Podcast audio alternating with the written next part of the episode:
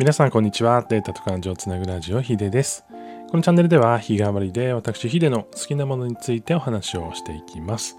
火曜日のテーマは Education ということで学びや教育についてお話をしていきます。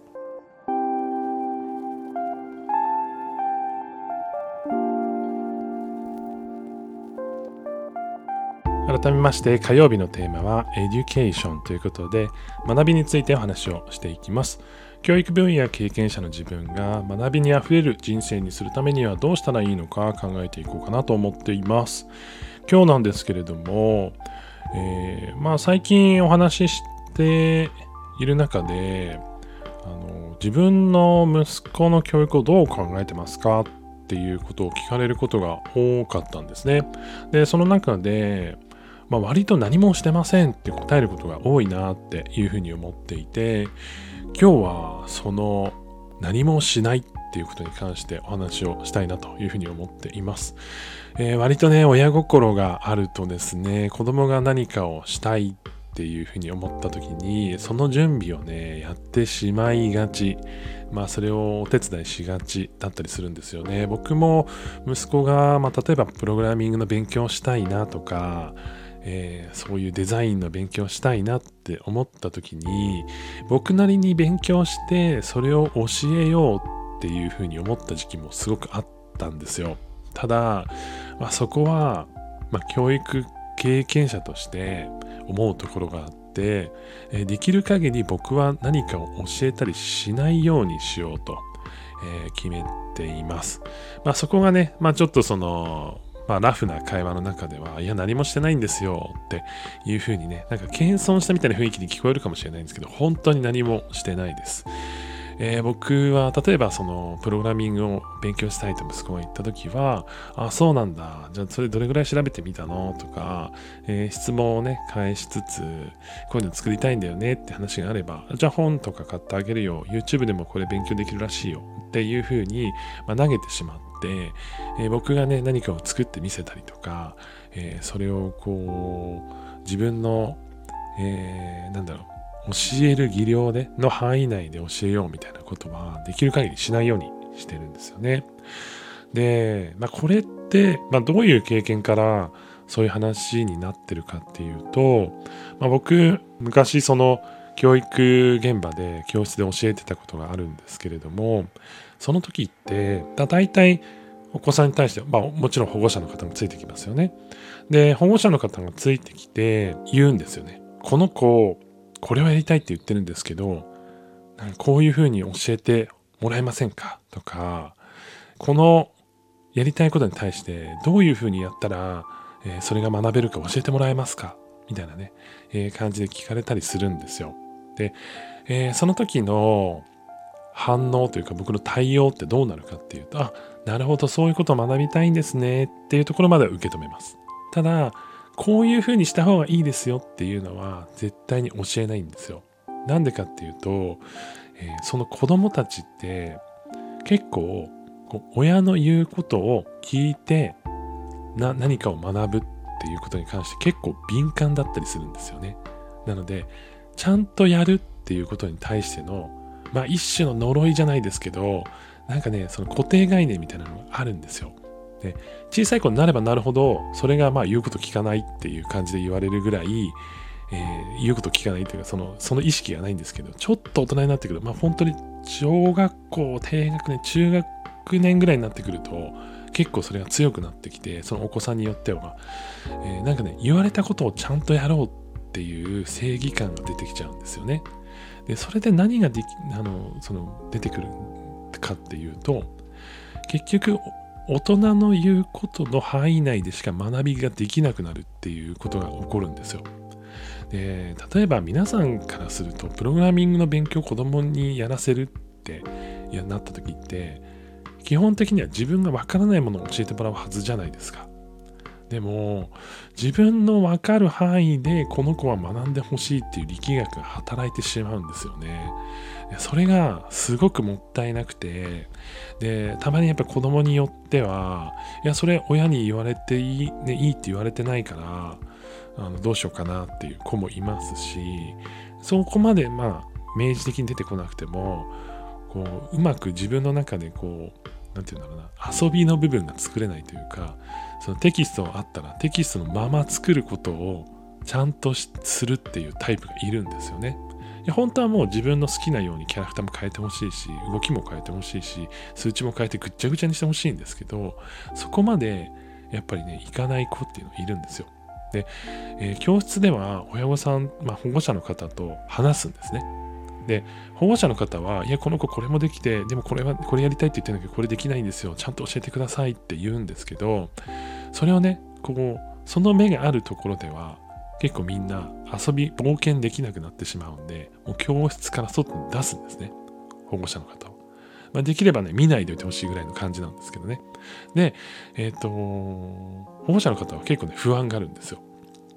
なんかいつも、ね、こうちゃんと言って聞かせてるのに、この子、なんか、あ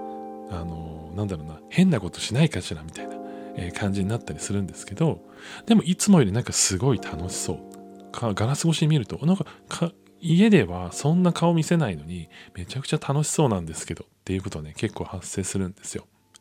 でやっぱり自分のやりたいこととか自分の冒険心好奇心に忠実になれる環境ってすごく大事で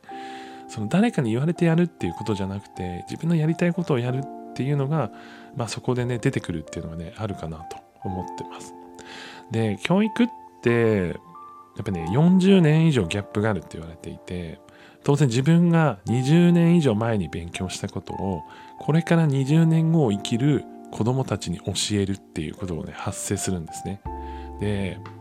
自分らのあの肌感覚感覚値価値観の中で子どもたちを教育しようとするとどうしても過去のものの檻の中で勉強させてしまうってことがあってなんかねそれがすごく良くないなと思ってるんですよ。でなんかうちの子のそのなんだろうなエピソードで言うと最近 YouTube のショート動画あの TikTok みたいなやつを始めたんだよねって言われてえあそうなんだ。僕やったことないけどっていうものを子供が先にやってたりするわけですよ。当然今そのなんだろうなものを作るハードルってどんどん下がっていっていて自分の知らないところを歩いてるっていう子供がたくさん増えてきてると思うんですよね。でそこをいやいやそこはちょっと待てよと。あのちゃんと分かるところでちゃんとなんか目が届く範囲にいろよっていうのも、まあ、一つの教育だし一つの子育てだと思うんですけど、まあ、さらにその一歩先をちゃんとななんだろうな踏み出してる子に対してブレーキをかけないっていうのも一つ大事だなと思ってるんですよね。だそれが僕のその何かをこうやるときに教えないできる限り自分で学んでほしいし自分で見る世界をま突っ切ってほしいっていうのが結構あってでこれはなんか自分自身にも言えるんですよね結構自分自身の中で可能性って結構限定してる感じがあってもともとその人間って外から見えてる可能性と自分が感じてる可能性ってギャップがあったりするんですよね。で外からだと例えば絵が描けない人は芸術全般ダメって見られがちだけどもしかしたらでも自分は粘土が好きだからそういう芸術にまあいけるかもしれないって自分で思った時にそこでギャップが生まれたりするしあの粘土がダメでも 3D のデザインだったらいけるかもとか例えばピアノ弾けないと音楽全般ダメって思われがちだけどまあ、音楽で食っていくみたいなね、ことはできないと思われがちだけど、でもピアノ弾けないギタリストの人がめちゃくちゃ稼いでたりするわけじゃないですか。そこってやっぱり可能性のギャップあると思うし、えー、と自分の中でいやいやそれでやっていくためには例えば、えー、なんだろうな AI での勉強して頑張っていくためには数学ダメできなきゃダメだよなって思っている人って多分一生その AI の仕事に就かないと思うんですけど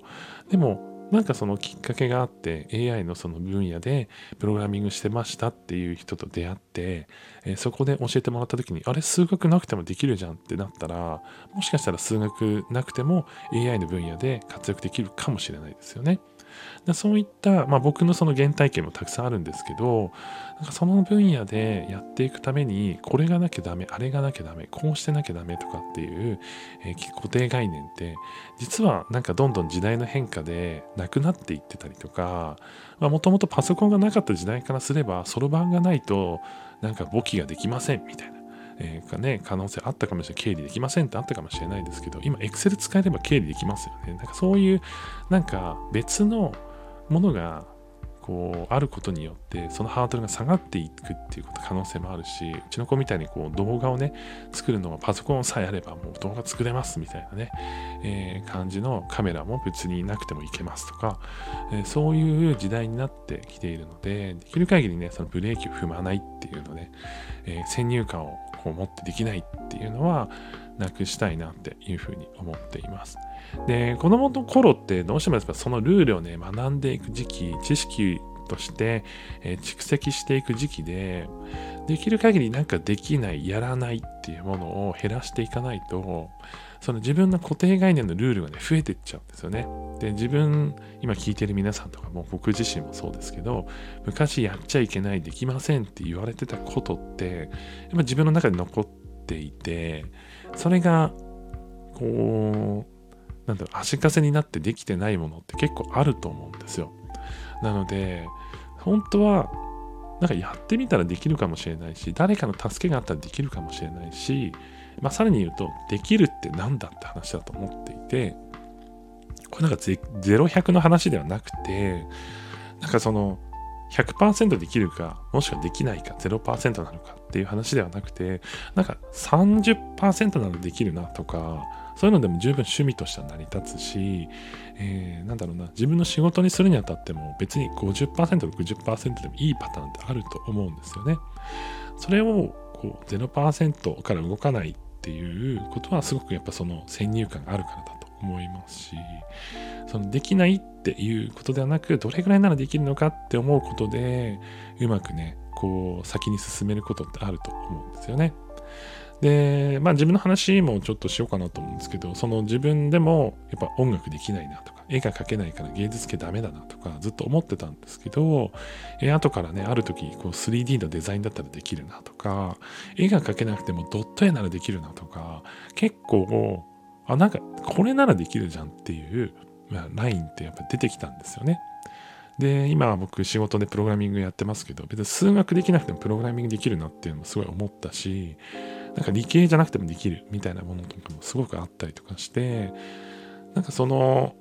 自分の中で変なルールみたいなものが、やっぱ昔のこう経験からルールがあったっていうのが一番大きいなと思っているので、なんで自分的には自分にも子供にもできないっていうことを言わないようにする。できるだけ言わないようにするっていうのをえー、考えていくっていうのを自分の中での、まあ、ルールにして、まあ、子育てもそうですし自分の学びに対しても思ってるという感じですね。まあ、今からねできないものをどんどんどんどん自分の中で増やしていっても結局本当は10年後できたかもしれないのにできるかもできるようになるかもしれないのにできないって今この中でルール付けをしてしまうともしかしたらその先でできなくなってしまうかもっていうふうに思っているので、まあ、今は今はその今は自分の中ではハマってないけどいつかできるかもって思い続けるっていうことって大事だなっていうふうに改めて思っています。えー、今日はですね、まあ、先回りしてこう自分のできないを増やしていくことの、まあ、まあ、なんだろう、呪いというか、えー、まあ、そこのね、話をさせてもらいました。できる限りね、自分の中でもできることというか、なんかやりたいこととかの方をね、優先して増やしていけるようなえ人生にしていきたいなって改めて思っています。えこの教育の分野では自分の脳の作りの話とか自分が教育現場で感じた子育てもしくは自分の学びについてのお話をしていこうと思っています。えー、自分はこういうふうに、えーま、なんかこういうふうに学びたいんだけどとか、えー、こういったジャンルでもっと子育てをしていきたい、教育をやっていきたいっていうようなお話があればですね、ぜひ取り上げたいなというふうに思ってますので、えー、Twitter の DM やスタンド FM のレターなどでいただければ幸いです。コメントなどもぜひください。えー、感想などもお待ちしております。それでは皆さん良い一日をお過ごしください。ヒデでした。